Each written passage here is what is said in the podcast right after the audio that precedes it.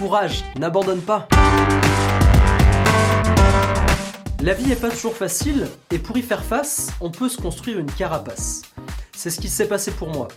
Si vous avez vu ma vidéo Le rêveur de service, vous avez compris que quand j'étais enfant, j'avais souvent la tête dans la lune, je perdais souvent mes clés, mes affaires, et j'étais souvent critiqué pour ça. Alors pour me protéger, sans m'en rendre vraiment compte, je me suis créé une carapace. Je suis devenu quelqu'un de très travailleur, qui cherche toujours la performance, l'efficacité. Et j'ai commencé à voir l'impact de mes bons résultats partout, puisque les gens ont commencé à être étonnés et ils ont commencé à m'aimer pour mes performances. J'étais enfin visible pour les autres pour une bonne raison. Alors être travailleur et performant, c'est pas un problème, mais le souci c'est que ça a créé en moi un caractère dur, froid, parfois blessant.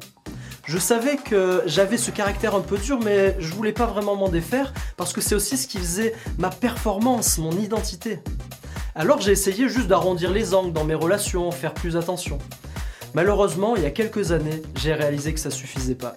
Je continuais à blesser les gens sans m'en rendre compte. Pire, j'ai réalisé que je pouvais construire beaucoup comme détruire beaucoup, pouvant même aller jusqu'à détruire l'œuvre de Dieu sans là aussi m'en rendre compte.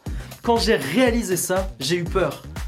Je m'en rappelle bien, c'est un soir, tard, je suis au boulot et, je comprends, oui Manu, tu peux détruire l'œuvre de Dieu. Ça me fait comme un électrochoc.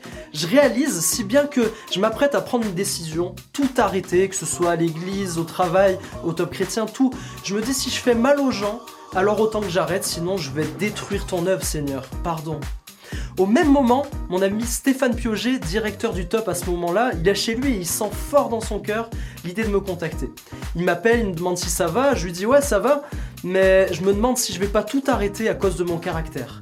Steph voit que je suis ému, ça le touche et il ressent l'urgence du moment, il prend immédiatement sa voiture et vient me voir dans les bureaux du top.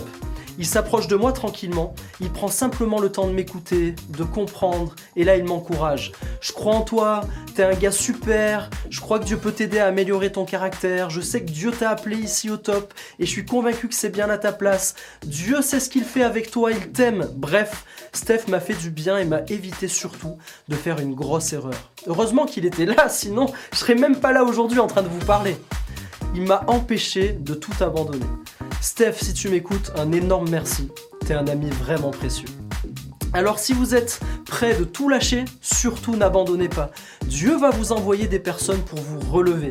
Vous avez certainement des amis à qui vous pouvez partager votre cœur, et si vous n'en avez pas, priez. Priez que Dieu mette sur votre route une personne qui pourra devenir votre ami. Courage mon ami. Et si toi aussi, t'as des soucis, n'hésite pas à le partager dans les commentaires sous la vidéo.